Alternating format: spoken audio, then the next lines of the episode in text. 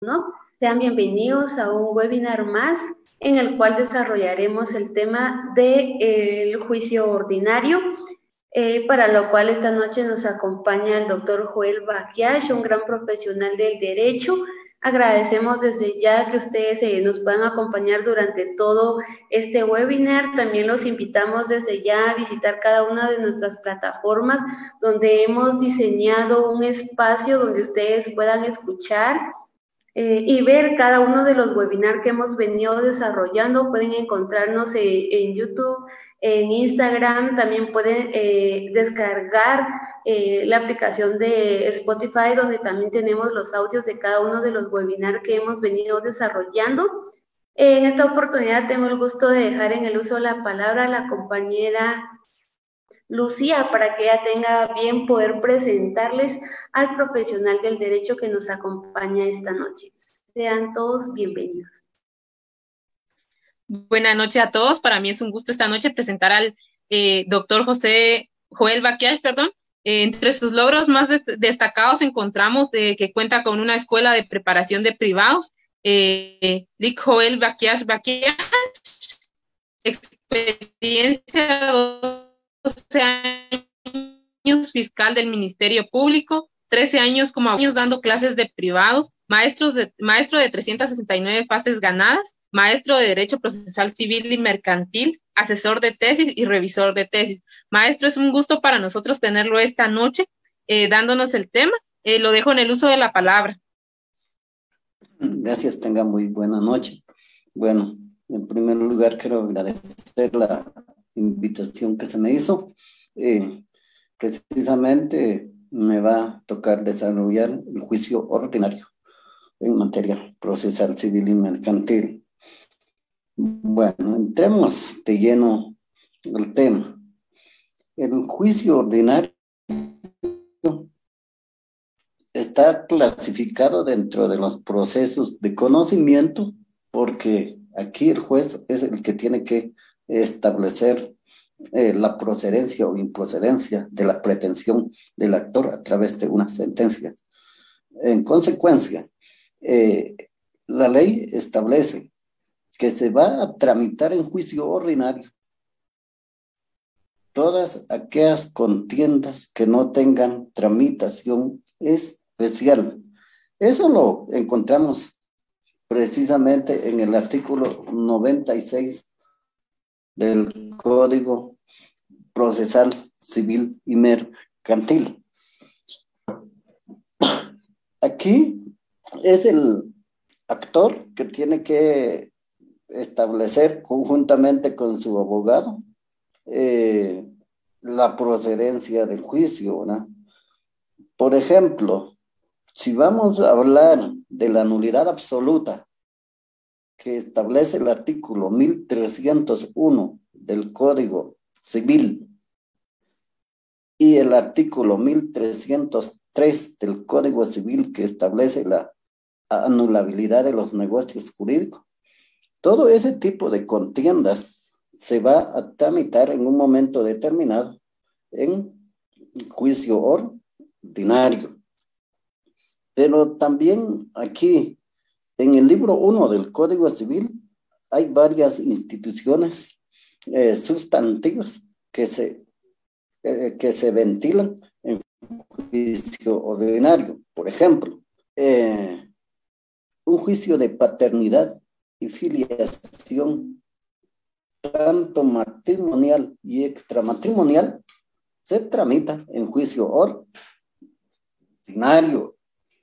También se tramita en juicio ordinario, ya desde el punto de vista de la práctica forense, eh, esto de lo regulado a la filiación matrimonial y extramatrimonial. Y por qué no decir también del divorcio, del divorcio por causal determinada, regulada en el artículo 155 del Código eh, civil. Ah, en consecuencia, en ese orden de ideas va a ser el, eh, esas contiendas definitivamente se va a tramitar en juicio ordinario. Un juicio ordinario, en primer lugar, se va a iniciar a través de una demanda. Con, ese, con eso inicia un juicio ordinario. Si vamos a analizar, se dice que la demanda es el escrito que presenta el actor ante un órgano jurisdiccional con el objeto de que se declare, modifique o extingue un derecho o una obligación. Eso es la demanda. Entonces va a ser un escrito. Si vamos a analizar lo que establece el artículo 61 del Código Civil, dice requisitos de un escrito inicial. Entonces, a través de esto es el que se va a argumentar de que la demanda va a ser un escrito que se va a presentar ante un órgano jurisdiccional en donde el actor va a solicitar que se declare, modifique o extingue un derecho o una obligación. Perfecto. Eh, para establecer los requisitos, muchas veces en los exámenes técnicos profesionales, le preguntan al estudiante, dígame los requisitos de una demanda el error del estudiante es que empieza, según el artículo 61. Entonces, no es lo mismo el fundamento con el artículo. Eh, en primer lugar, si vamos a establecer los requisitos de una demanda, a mi criterio, yo lo he enseñado de esa forma, son 23 requisitos. El número uno, la designación del juez o tribunal. Así establece el artículo 61. Número dos, el nombre del actor. El nombre del actor. Seguidamente, a los, a los, al dedo de uno yo le he dado un nombre. ¿Y cuáles son? La edad, el estado civil, la nacionalidad, la profesión y el domicilio.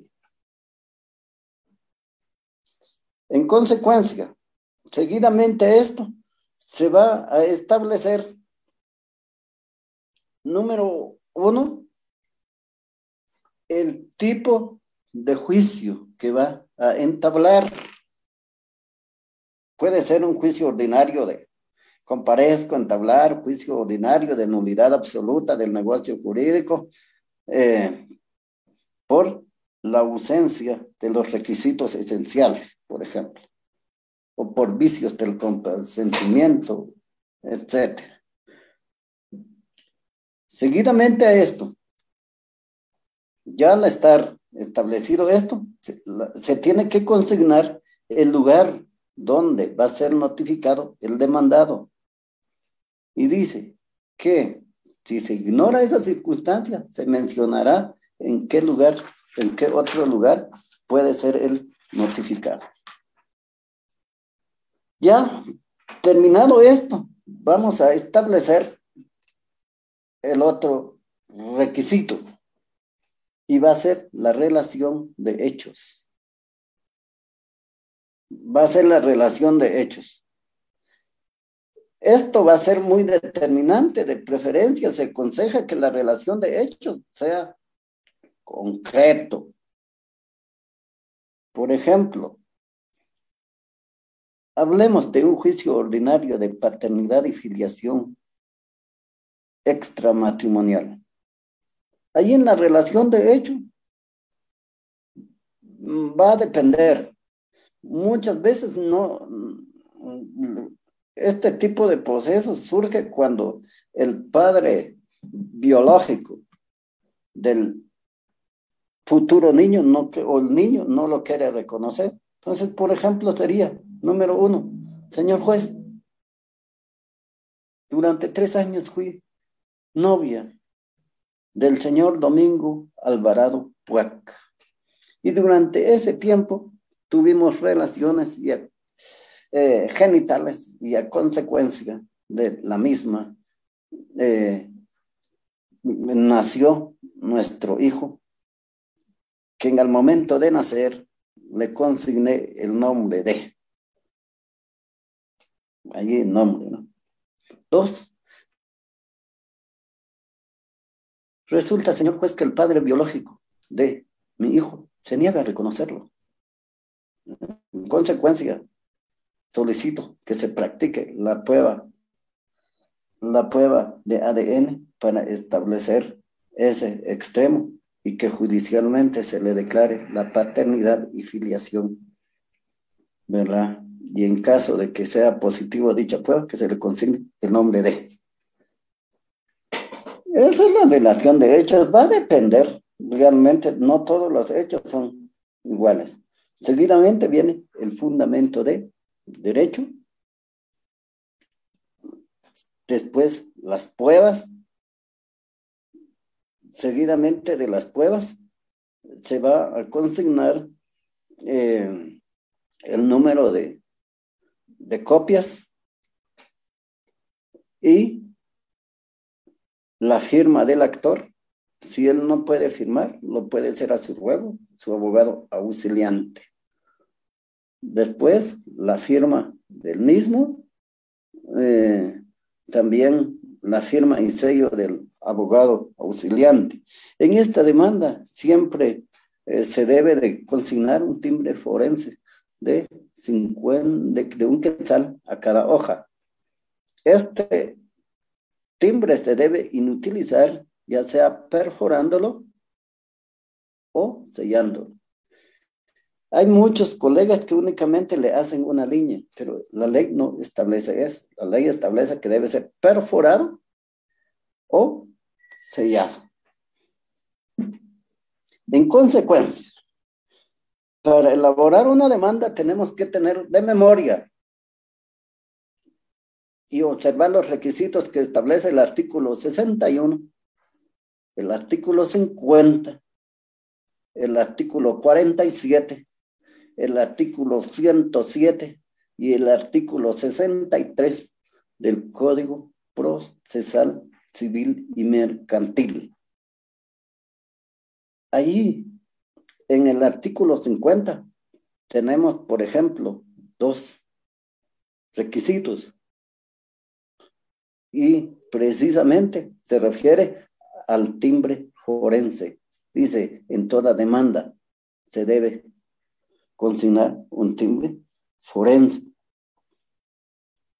Y allí también dice que se debe, en toda, el, actor debe ser auxiliado por medio de un abogado. El artículo 50. El artículo 63 del Código Procesal Civil y Mercantil establece que En toda demanda se debe acompañar duplicado y copias. Y original y duplicado y sus copias. Bueno, pienso que es un... Antes de ir al privado, me imagino que la mayoría de este grupo son estudiantes. Les recomiendo leer una demanda ordinaria, porque hay examinadores que le dicen a uno, hágame la petición de fondo, hágame la petición. Bueno, tiempo es corto, quisiera hablar más, pero eh, tengo más o menos un tiempo limitado, me pusieron los organizadores. Dice, dice que si, si la demanda no llena los requisitos, el juez lo debe repelar lo debe de archivar. Sí dice la ley adjetiva procesal civil. En consecuencia, fíjese, sí, pero si llena los requisitos, el juez está obligado a darle trámite a través de una resolución. Se recuerdan que las resoluciones se clasifican en decretos, autos y sentencias. Entonces, en el presente caso, si llenan los requisitos, el juez dice que debe dictar la resolución de trámite a más tardar el día siguiente en que recibe la solicitud. Perfecto, ya lo dictó. Pero la misma, el Código Procesal Civil y Mercantil establece de que el juez debe dictar, debe notificar esa resolución también en el plazo de 24 horas. O sea, la ley establece también plazos para dictar la las, las notificaciones. En consecuencia, si vamos a ver, si vamos a analizar qué es una notificación, podemos indicar que la notificación es el acto procesal por medio del cual se hace saber a las partes la resolución que dicta un tribunal. Muy bien. Aquí, estas notificaciones lo pueden hacer los notificadores de los juzgados cuando tienen notificadores o de lo contrario, eh, son los mismos oficiales o secretarios de los juzgados que realizan la notificación, pero también el, eh, el, el Código Procesal Civil y Mercantil faculta a los notarios previa discernimiento de casos para que efectúen esa notificación. Les recomiendo que estudien las clases de notificaciones. En los exámenes técnicos profesionales están preguntando mucho eh, esta notificación por medio del correo electrónico, ¿no? casi electrónica le llaman, pero es, es, es lo novedoso que en cuanto a notificaciones, tienen que haber notificaciones personales por los estados, libros de copias y boletín.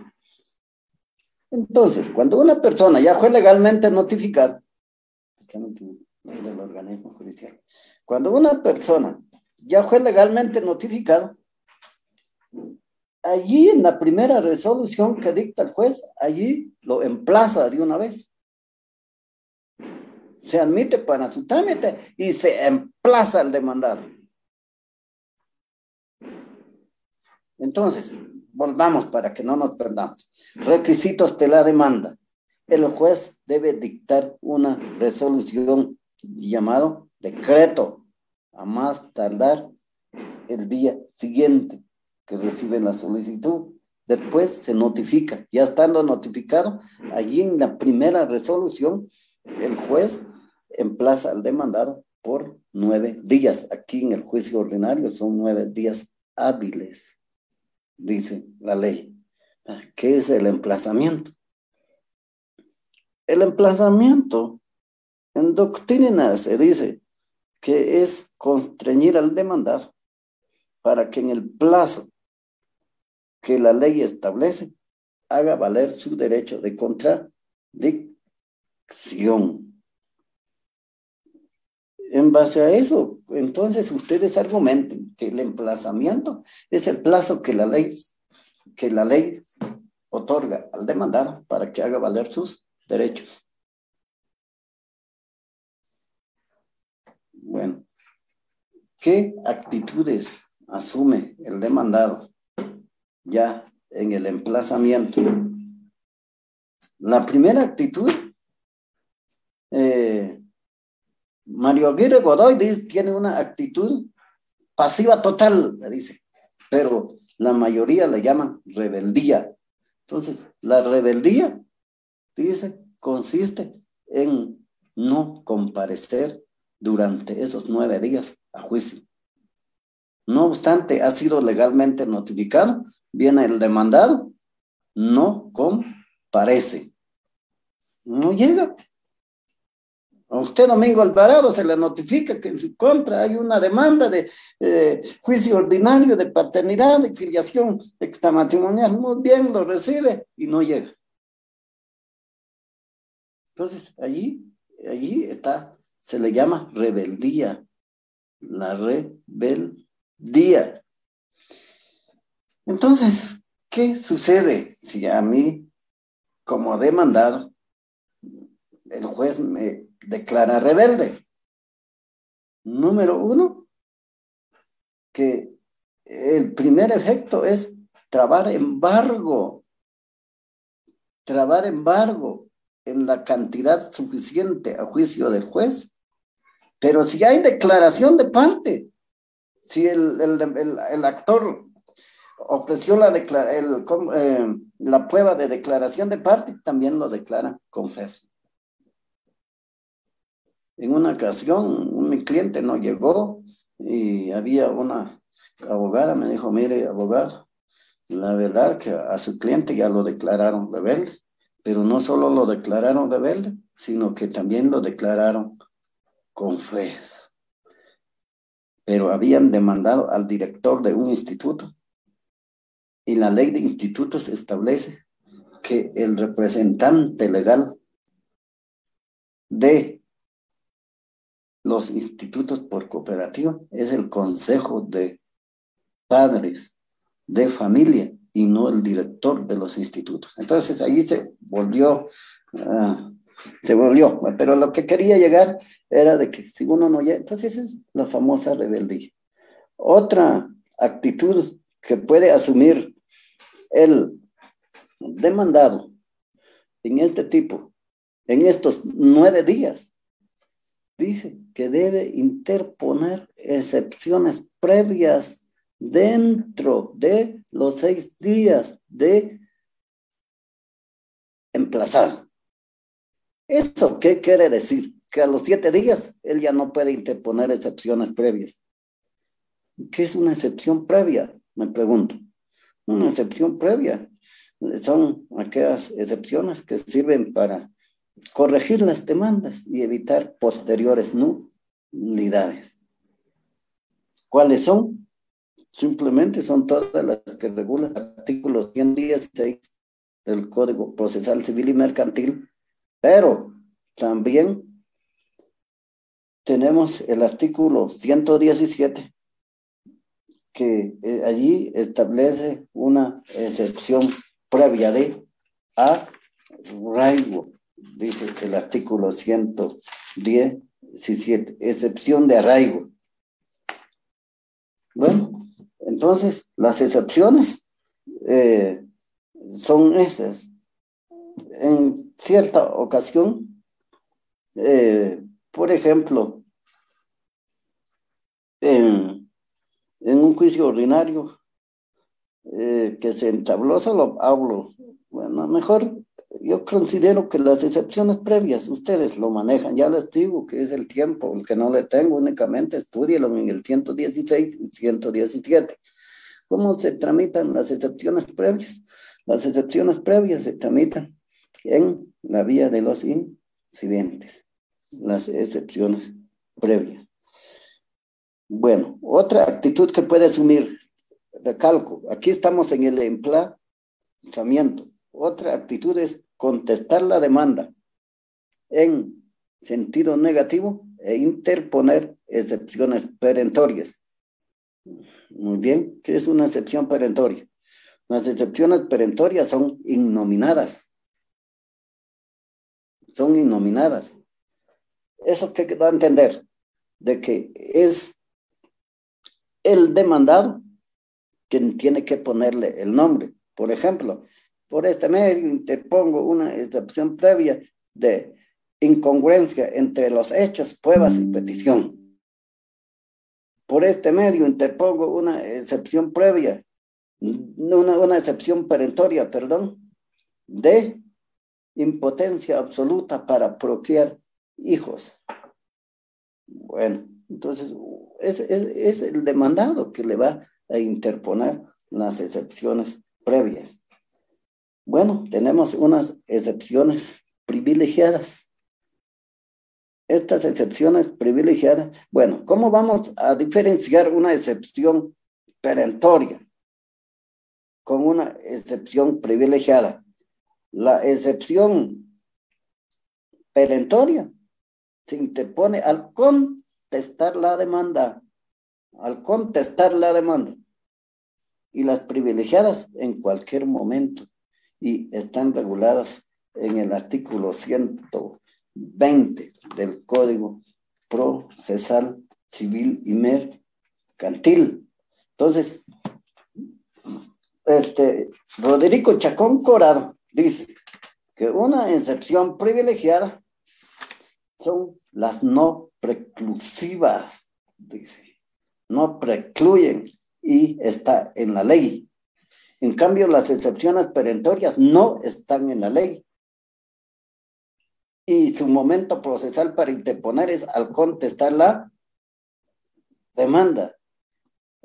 Dice que las excepciones previas, aquí dice, sin embargo, en cualquier momento del proceso podrá interponerse la litispendencia, falta de capacidad, falta de personalidad, falta de personería, cosa juzgada, transacción, caducidad y prescripción. Estas excepciones se resuelven en sentencia.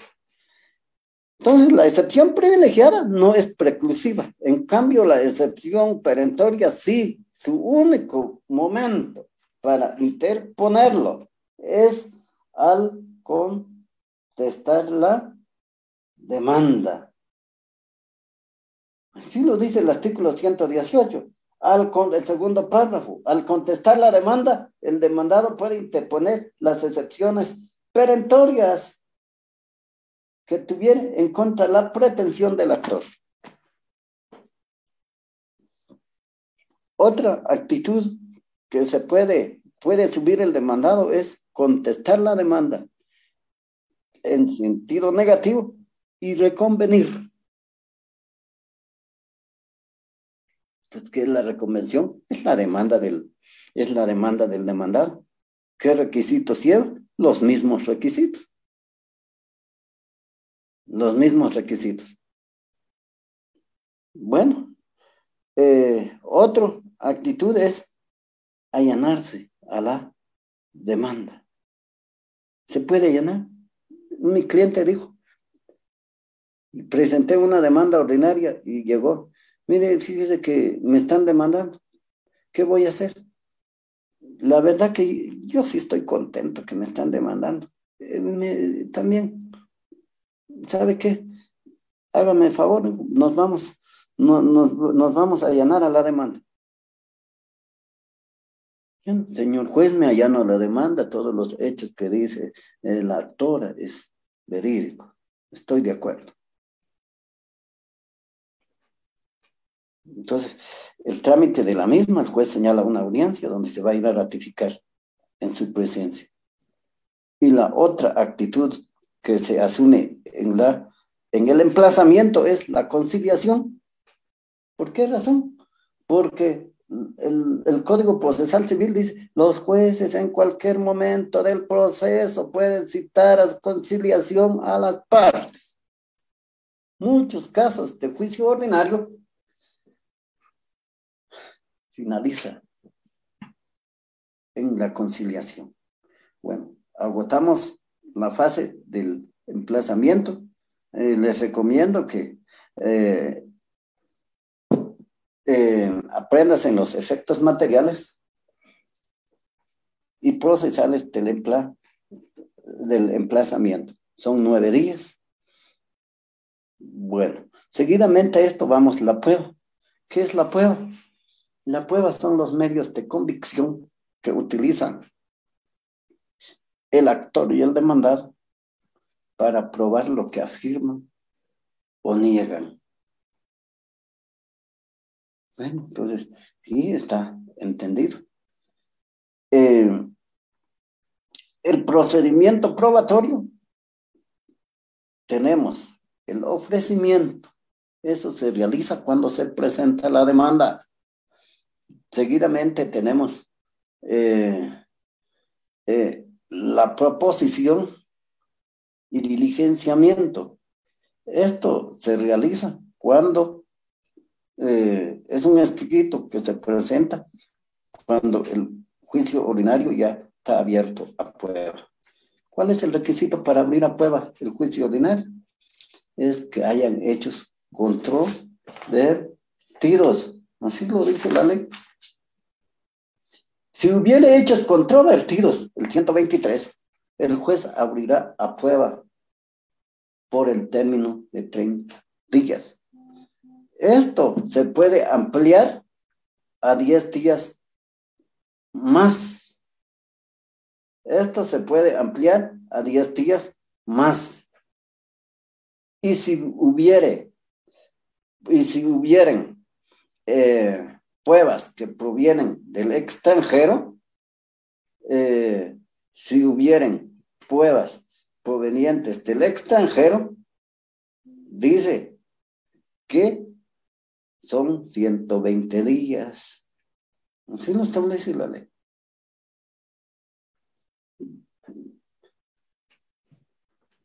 En, perdónenme, se me fue en cuanto al procedimiento, en cuanto al, procedimiento de la prueba, tenemos entonces el ofrecimiento, la proposición, eh, el diligenciamiento y la valoración. La valoración se realiza en la sentencia. Bueno, en doctrina tenemos las famosas pruebas privilegiadas y definitivamente porque se pueden realizar o diligenciar la misma en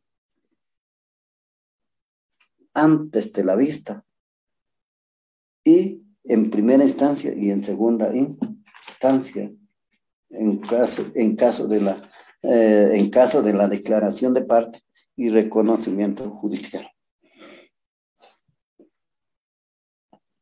En cuanto a las formas para valorar la prueba, en cuanto a las formas para valorar la prueba, eh, tenemos la sana crítica razonada, la libre convicción, las presunciones y la prueba tasada. Bueno, el artículo 186 dice que todo documento que otorga un empleado, funcionario público o notario en ejercicio de su cargo hace en plena prueba, es la prueba tasada. Bueno, entonces son esas, cómo se va a valorar la prueba. En una ocasión llega un estudiante y me dice, licenciado, fíjese que no llegué al bujete y me abrieron la prueba. Y ya solo me faltan dos tigas. Y no presenté ningún escrito para proponer mi prueba. ¿Qué hago? Bueno, tenemos pruebas. Eh, ofreció declaración de parte, sí. Ofreció el eh, reconocimiento judicial, sí. Bueno, ofrezcámoslo como prueba, como prueba privilegiada. Entonces, efectivamente, así se hizo, se admitió, el juez lo tribunal, dijimos, ofrezco, pero como ofrezco esa prueba como prueba privilegiada dicho y hecho, lo aceptó el juez. Bueno, seguidamente a esto, eh, cuando ya la prueba ya finaliza, eh, una de las cuestiones está de que eh, se tiene que abrir, se señala día y hora para la vista. Bueno, la vista. ¿Qué es la vista? es la etapa procesal donde las partes realizan su expresión de agravios. Bueno, en una ocasión, aquí en Totonicapán hay un lugar que se llama Sheatzam y otro Choatzam. Sheatzam es de Juchanep y Sheatzam es de otro lugar que se llama Animapá. Entonces, en la expresión, cuando se realizó el reconocimiento judicial, definitivamente allí lo que se consignó fue de que en donde llegó el juez fue en un lugar distinto. El inmueble que dice el actor no existió. Esto quedó probado a través de la prueba de reconocimiento judicial. Bueno, entonces, eh, son cuestiones que ustedes en un momento determinado tienen que saber. Esto se va a realizar de acuerdo, eh, eh, de acuerdo a, a, las cuestiones que se van a ir dando. Entonces, eso es eso lo que se va a realizar. Después de la, de la vista, tenemos el auto para mejor fallar. El juicio ordinario, el auto para mejor fallar es optativo del juez. No, o sea, no hay ninguna norma que lo obligue al juez eh, para que él eh, lo realice o haga esa, eh, esa, esa etapa procesal. ¿Por qué razón? Dice, los jueces podrán, no dice deberán, podrán señalar auto para mejor fallar. Aquí está, aquí lo dice. El juez dictará la resolución que deberá contener. Eh, entonces, eso que quede claro que no va a ser obligatorio, sino que es optativo del juez. Los jueces y tribunales, antes de dictar su fallo, o sea, se refiere a la sentencia, podrán, podrán, no dice deberán. ¿Qué diligencia se realiza allí? Traer a la vista cualquier eh, actuación que tenga relación con el proceso, practicar cualquier reconocimiento judicial o traer a la vista cualquier documento. Así lo establece la ley. Seguidamente viene la sentencia. La sentencia, bueno, está, está definido ahí en la ley del organismo judicial, es la resolución que resuelve el asunto principal de una demanda. Eso es el juicio ordinario en términos sencillos, en términos precisos, mm, ¿verdad? Pero yo les voy a dar un consejo. Cuando estén estudiando el juicio ordinario, dice Prieto Calamandrey, el juicio ordinario se debe estudiar con la ley adjetiva y un proceso concreto. O sea, cuando están viendo la demanda, los requisitos, yo les voy a subir un resumen al rato no sé, me voy a poner de acuerdo con eh, sus compañeros organizadores, voy a subirlo para que ellos se los compartan del juicio ordinario. Eh, a mi criterio, eh, esos son los aspectos que se toman en cuenta en un juicio ordinario. 45 minutos me dieron, entonces considero que está agotado. Después viene la etapa de recursos.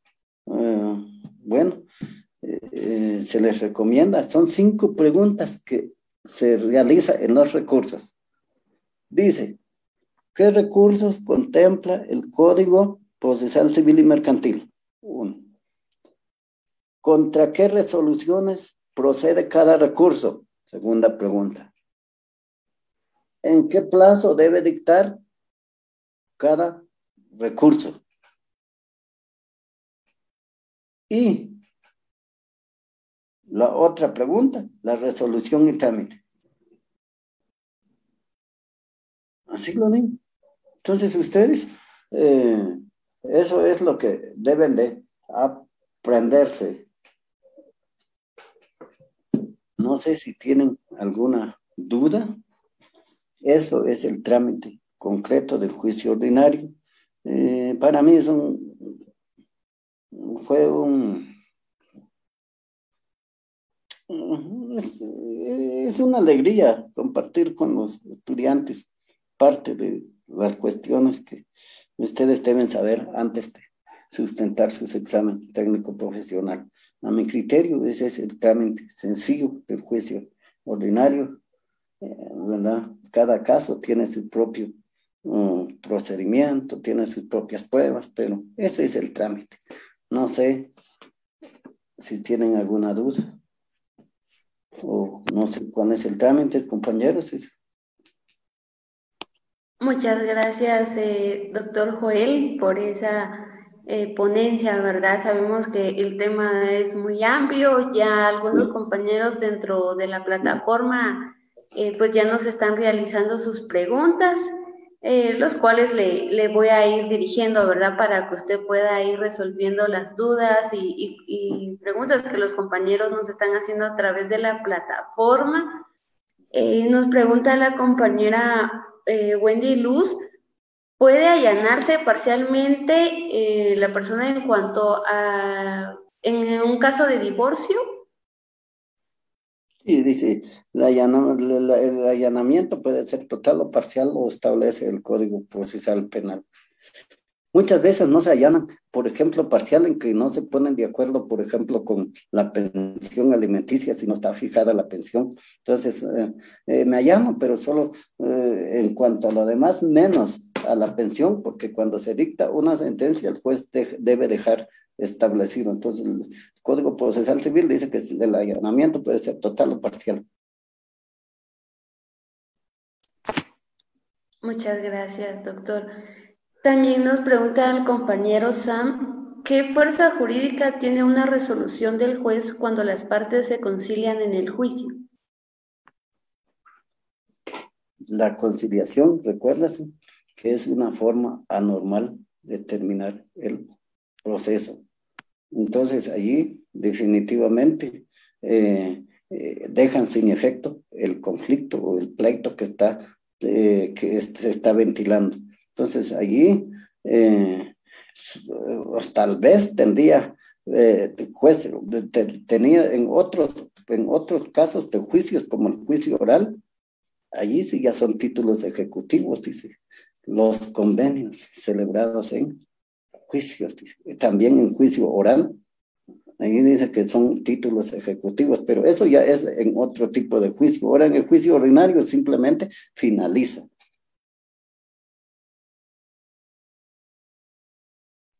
Muchas gracias, eh, doctor José. También nos pregunta el compañero César, ¿qué pasa en los casos que al presentar su escrito inicial el mismo em, es rechazado?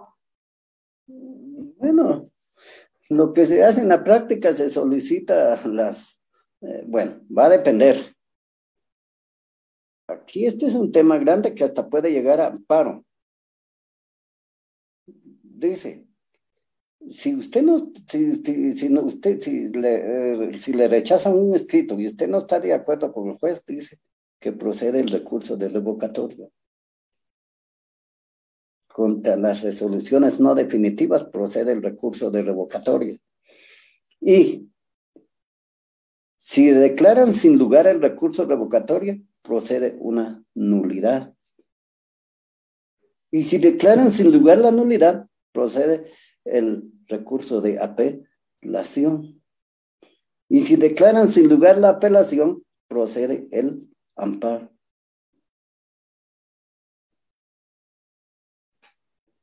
Ese es en caso de que uno está, pero lo que en la práctica legal hacen muchas veces, muy bien, señor juez, solicito que me devuelva las actuaciones y lo presento de nuevo.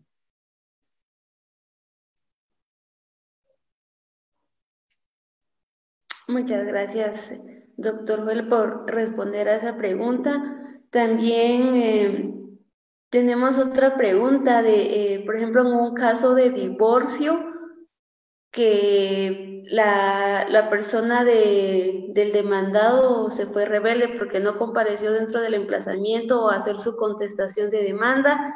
Y posteriormente eh, ya aparece como un eh, mandatario judicial, pero ellos ya no tienen, por el, por el hecho de haberse ido en rebeldía, pues ellos ya no tienen el, el poder, la facultad de poder actuar dentro del proceso, eh, salvo hasta, hasta la vista. ¿Puede en algún momento, eh, eh, si en el escrito inicial se pidió el divorcio por causal, causal determinada, por ejemplo, que se haya solicitado por, el, eh, por la causal de separación, ¿puede en algún momento volver a modificarse la causal? Sí, se puede, se puede, ¿verdad? Aunque yo le voy a ser honesto, en un caso volvieron a presentar la misma yo tuve un caso, volvieron a presentar la misma demanda. Allí ya se interpuso la excepción de cosa juzgada en ese caso. Entonces cambiaron y ya no pusieron separación, sino que ya pusieron abandono. Pero una de las cuestiones, existe jurisprudencia de la Cámara Civil, la Corte Suprema de Justicia, en donde dice que la separación y el abandono debe ser, debe, debe, número uno, dice que la separación debe ser voluntario. Eso quiere decir eh, de que de común acuerdo y que debe ser constar en la vía notarial o vía judicial. Esos son, de lo contrario, declaran sin lugar los divorcios en esos casos.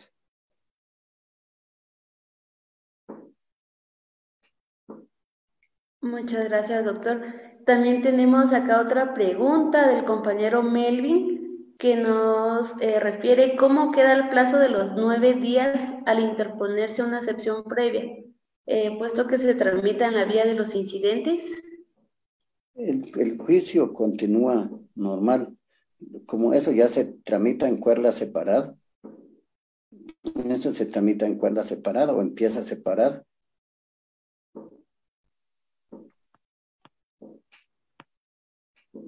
Muchas gracias. Eh, doctor, eh, la compañera Lucía, no sé si logra observar alguna pregunta más. Eh, no únicamente las que leíste. Gracias.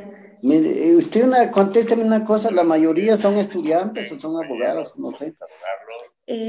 sí, la mayoría de los que nos acompañan, doctor, en la plataforma son estudiantes.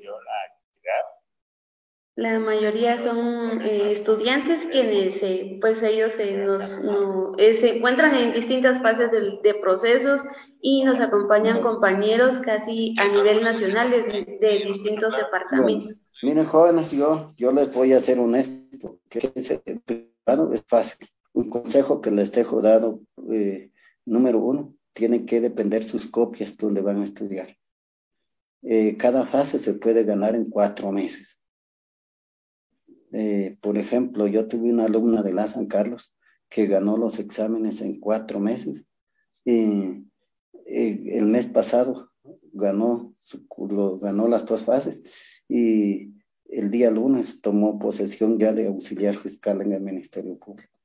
Entonces, lo que les puedo dar es simplemente em, para los que estén de acuerdo, los podía yo también fui estudiante, ¿no? Por si algún día quisieran que yo les desarrolle un curso intensivo, pero intensivo que es como cuatro horas o cinco horas, para ayudarlos, porque les soy honesto, 45 eh, minutos no, no, me es suficiente a mí para despejar todas sus dudas, ¿verdad?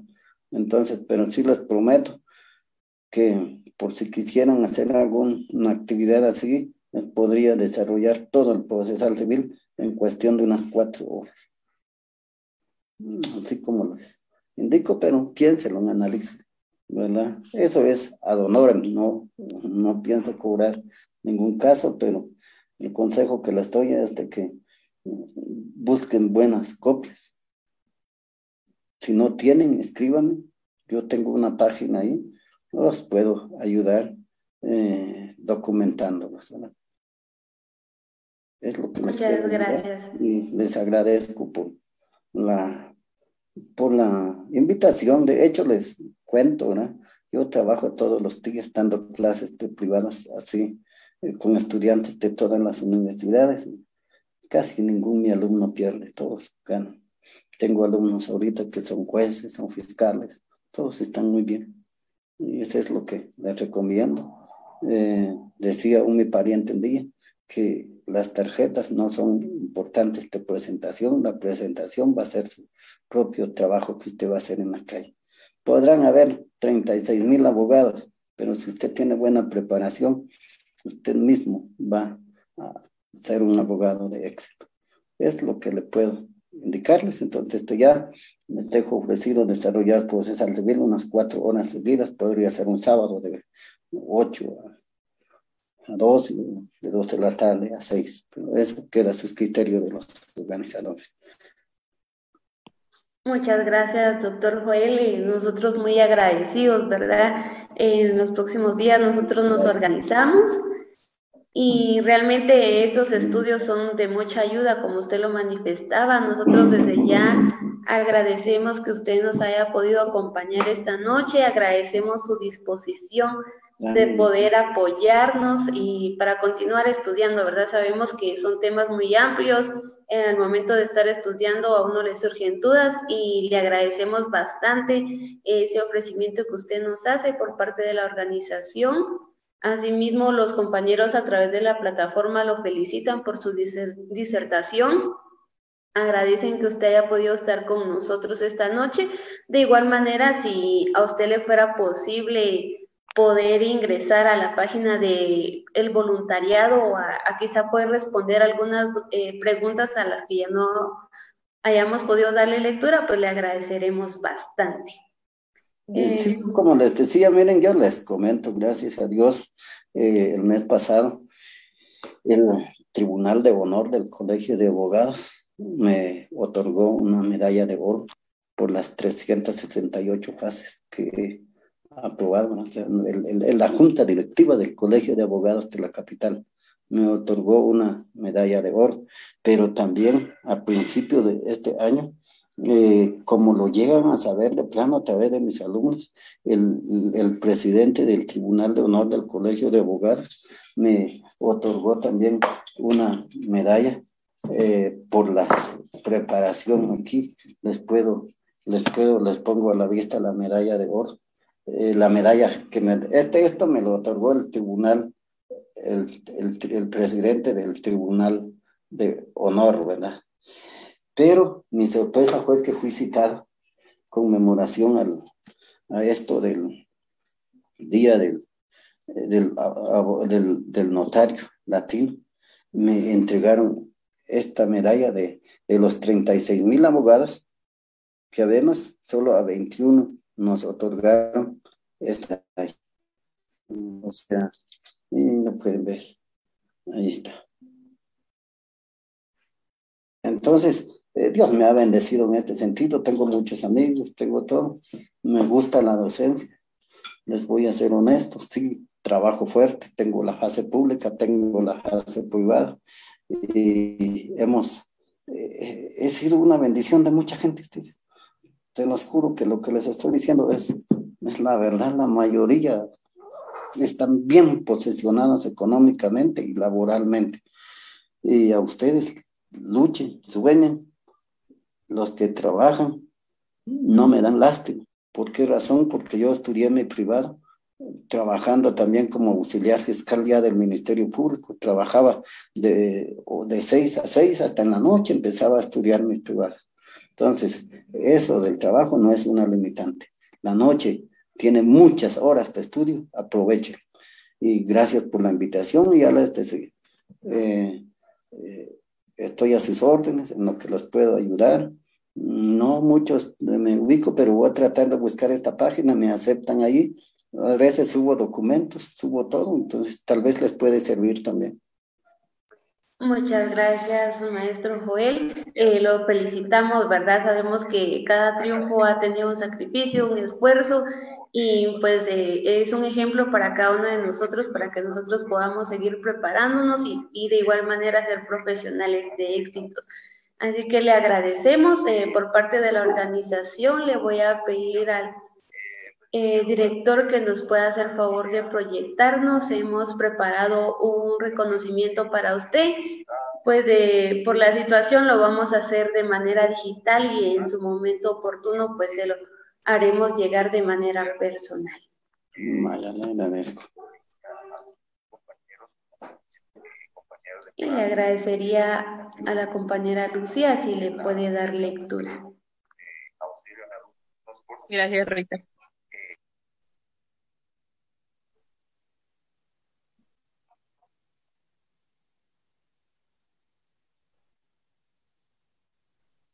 El reconocimiento dice de la siguiente manera. Voluntariado, ayuda solidaria universitaria. ASUCUNOC otorga el presente diploma de agradecimiento al licenciado Joel Baquiash Baquiash por la ponencia virtual El Juicio Ordinario, desarrollada en la plataforma Zoom y Facebook Live, dado los 30 días del mes de octubre del año 2021.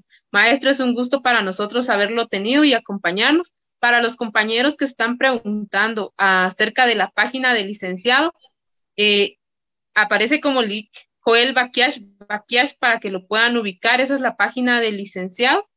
Eh, para que lo busquen. Muchas gracias, maestro, por su participación y compartir los conocimientos. Para todos, aquí está mi nombre. Cualquier duda, cualquier documento que necesitan, pregúntenme. Yo se los envío, seguros, no se preocupen. Gracias, maestro. Les agradezco mucho y que Dios los bendiga y cuídense todos, por favor.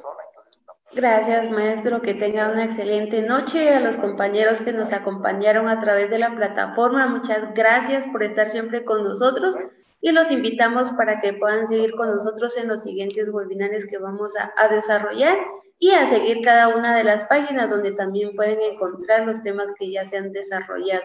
Muchas gracias y que tengan una excelente noche. ¿Cómo voy a hacer?